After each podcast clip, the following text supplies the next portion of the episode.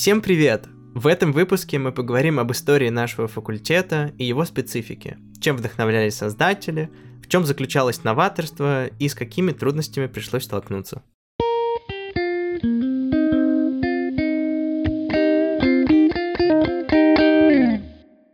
Для того, чтобы узнать больше об истории факультета, мы взяли интервью у Анны Валентиновны Павловской, историка, культуролога, регионоведа, доктора исторических наук, заслуженного профессора МГУ, заведующей отделением региональных исследований и международных отношений и просто любимым преподавателем. Она работает на факультете с момента его основания, является инициатором открытия специальности регионоведения и автором стандартов и учебных планов по данному направлению. Сейчас где-то должна быть фраза «Встречайте!»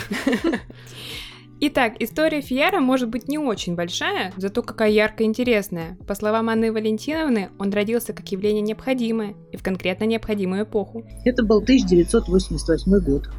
И хотя еще не начались, так сказать, те перемены, которые были, уже произошли в 90-е, но то, что называется в воздухе, витало много нового, ветер перемен. И в числе прочего стало существенным образом меняться отношение к иностранным языкам к их изучению и вообще к их бытованию в культуре и в обществе. Кафедра иностранных языков существовала на разных факультетах. В советскую эпоху их основная задача заключалась в обучении языку научного общения. Проще говоря, физиков научить читать труды на иностранном языке по своей специальности, биологов по своей и так далее. Эта функция и по сей день является очень важной. Однако, по словам Анны Валентиновны, к концу 80-х стало очевидно, что этого недостаточно. Язык играет большую роль как средство общения. И у этого общения появлялись все новые и новые формы, например, научные конференции, переписки. Контакты стали живыми и более тесными, а кафедры иньяза в это особо не углублялись и продолжали базовое изучение языка для каких-то практических целей. Не существовало педагогики как таковой, в то время теории преподавания иностранных языков практически не существовало. Поэтому первое, с чего родился наш факультет, идея объединить все кафедры и придать им совершенно новое звучание, обновить материалы и обновить преподавательский состав. Фияр взял на себя разработку методов преподавания иностранных языков в новых условиях. Уж больно соблазнительно было начать и попробовать что-то новое. Одно дело, ты сидишь в этой традиционной системе, ну, все там понятно, уже предсказуемо на 20 лет вперед, что с тобой будет. А здесь было действительно что-то абсолютно новое и необычное. Анна Валентиновна отметила, что это сработало на все сто. В 1988 году был подписан указ об открытии нового факультета иностранных языков. Пожалуй, самое важное имя для Фиара – Терминасова Светлана Григорьевна. Без нее существование факультета было бы невозможным. Лингвист, доктор филологических наук, заслуженный профессор МГУ и, что самое главное, президент Фиара. Именно она являлась идейным вдохновителем и создателем новой структуры. И снова встречайте. Только, к сожалению, со Светланой Григорьевной. Это редко бывает. Это редко бывает. Но зато как запоминающийся. Абсолютно.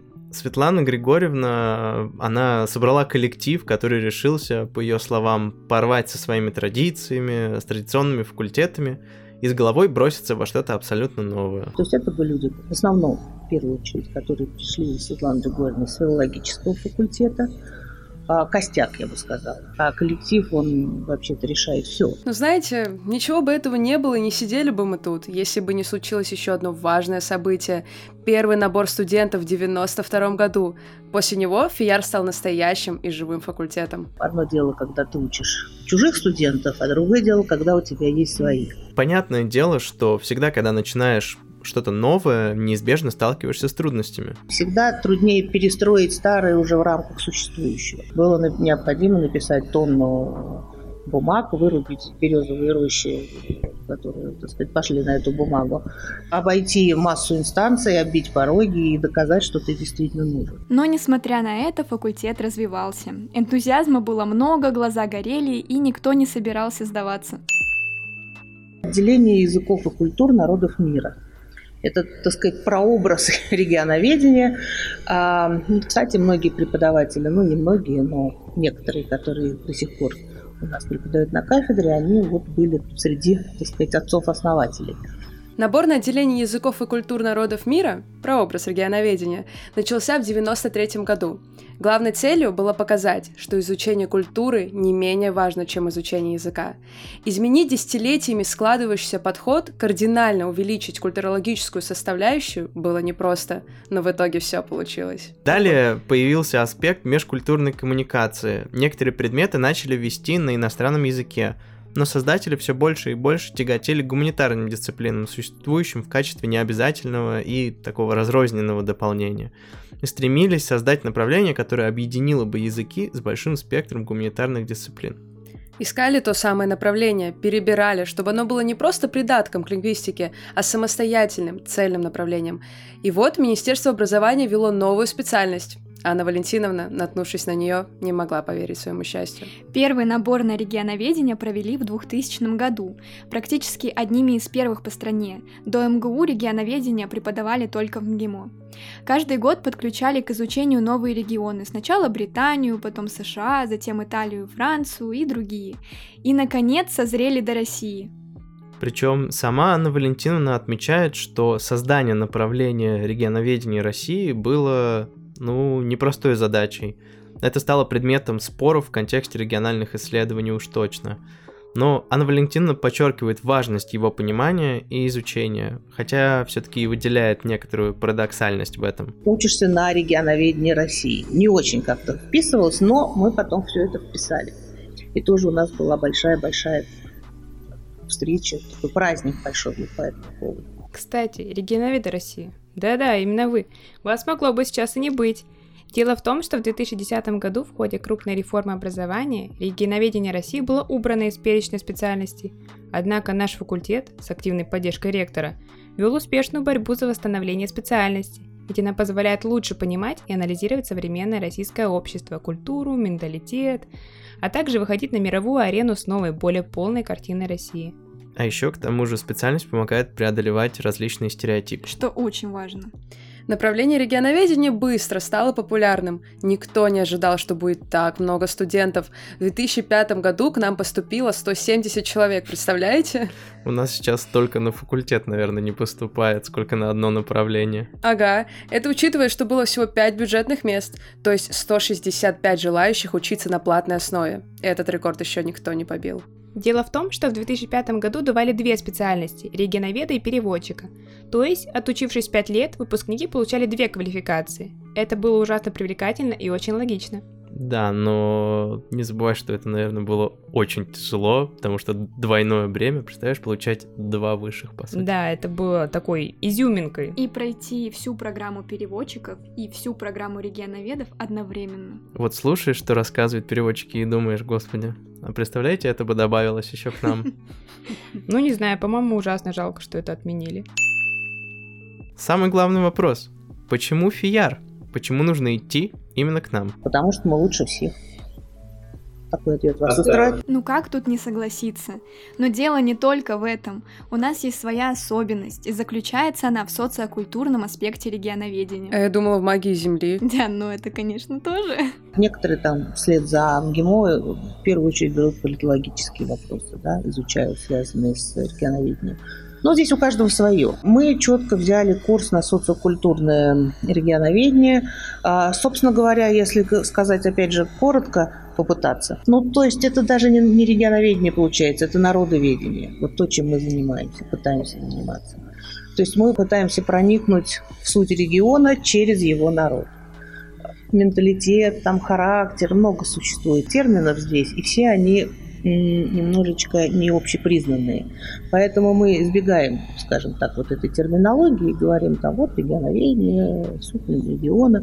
Но по сути это да, это народные, народоведение, это национальные менталитеты, национальные характеры и это то, чему мы пытаемся научить, и то, что мы пытаемся понять. Анна Валентиновна отмечает, что без знания самих людей изучать регионы невозможно. К тому же Анна Валентиновна заверила нас в том, что жизнь после Фияра все-таки есть. Она прекрасная, светлая, с теми знаниями, которые мы здесь получаем. Последние годы большая часть выпускников факультета, будучи специалистами по регионам, занималась своего рода консультацией. Многие работали в рекламной деятельности, занимались пиаром. Это актуально, так как рекламы разных стран существенно различаются. Однако в 90-е годы это было в новинку. Сейчас реклама немного уже поднадоела. Ну ведь действительно, мир постоянно меняется, и то, что было востребовано в прошлом, может быть уже не так актуально сегодня. Другая ситуация, в которой могли бы пригодиться наши выпускники, когда российская делегация куда-нибудь отправлялась. Важно было понимать, как себя преподносить, как преодолевать различия культур. Мир никогда не перестанет нуждаться в специалистах, которые глубоко понимают культурные особенности разных регионов. Навыки таких специалистов по регионам всегда будут востребованы, не так ли? Мы верим, что каждый из вас и из нас найдет свое место и сделает мир лучше благодаря своим знаниям и навыкам. Мы также поинтересовались, случался ли у Анны Валентиновны культурный шок и как она его преодолевала, будучи специалистом в области региональных исследований. Я не очень люблю термин «культурный шок». Э, я знаю, что он общепризнанный. Для меня просто шок – это какой-то удар, да, это такой взрыв. И такой реакции у меня никогда не было. Так вот, чтобы я куда-то приехала и упала в обморок, такого я не помню. Хотя, конечно, э, недопонимания были и очень серьезные. Она рассказала о своем первом опыте за границей. Ей было 27 лет, и тогда она была историком, а не специалистом по регионоведению. Тем не менее, она была знакома с другими культурами, так как ее работа была на стыке связи России и других регионов. Основные сложности случались на бытовом уровне или же в общении с людьми. Как говорила Анна Валентиновна, поначалу радуешься, какие мы все одинаковые, но на самом деле не такие уж и одинаковые. Например, у русских иностранцев очень разное понимание гостеприимства. Не плохое и не хорошее, просто разное. Несмотря на то, что характерами мы, по ее мнению, схожи, у американцев заложен определенный набор ритуальных действий, которые от наших ну, немного отличаются. Например, при знакомстве просто необходимо завязать светскую беседу. И это Анну Валентиновну всегда очень сильно удивляло. Прибывая в Соединенных Штатах Америки, да и в любой принципе, стране, нужно просто научиться играть и жить по правилам жителей этой страны. Как говорится, в Тулу со своим самоваром не лезут. Но и забывать о том, откуда ты и кто ты, тоже не стоит, потому что имя ты все равно никогда не станешь. Ну, собственно, отсюда три совета студентам-регионоведам. Да, еще раз, не забываем, что студент всегда должен помнить, кто он такой и откуда родом. Ведь любовь к своей стране должна быть первым и очень важным фактором. Если вы не понимаете себя и свою собственную страну, не цените ее, вы никогда не поймете других. Второе – это терпимость и толерантность другим культурам. Не нужно говорить, да что же они такие странные, они просто другие. Другие, но такие же прекрасные, как и вы, только по-другому. Третье, никогда не принимайте ничего на веру. В нашей специальности достаточно легко попасть под власть стереотипов и определять всех в ту или иную категорию. Ну, там, например, англичане все чопорные, немцы любят сосиски, французы очень любвеобильны. Но если вы не будете проверять абсолютно все, то останетесь, ну, просто поверхностными обывателями, которые просто повторяют эти стереотипы. А вот если вы будете знать, что за ними стоит и как эти стереотипы появились, то тогда будете отличными специалистами. Многих студентов-регионоведов интересует, почему все-таки Италия и Англия. Именно эти две страны чаще всего фигурируют в лекциях у Анны Валентиновны. Вы знаете, с одной стороны, это просто личный фактор. Так получилось, что есть несколько регионов, которые я знаю лучше, а некоторые, которые знаю хуже. Хотя, надо сказать, сейчас со временем я стала расширять географию.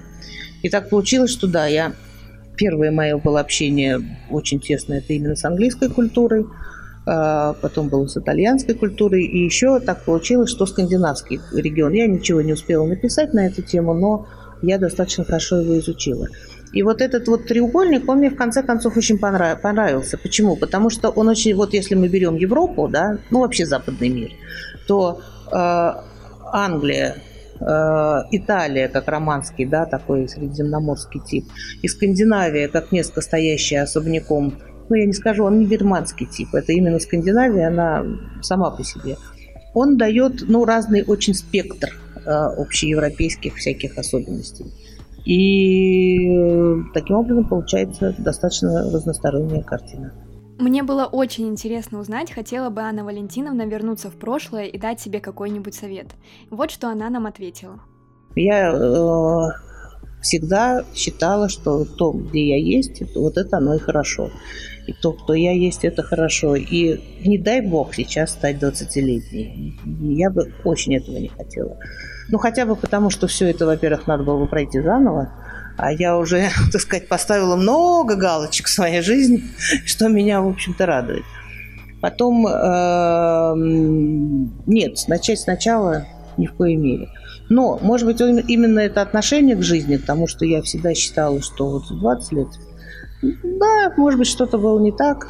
Ну, что вы хотите, чтобы я сказала, учись лучше, Анечка?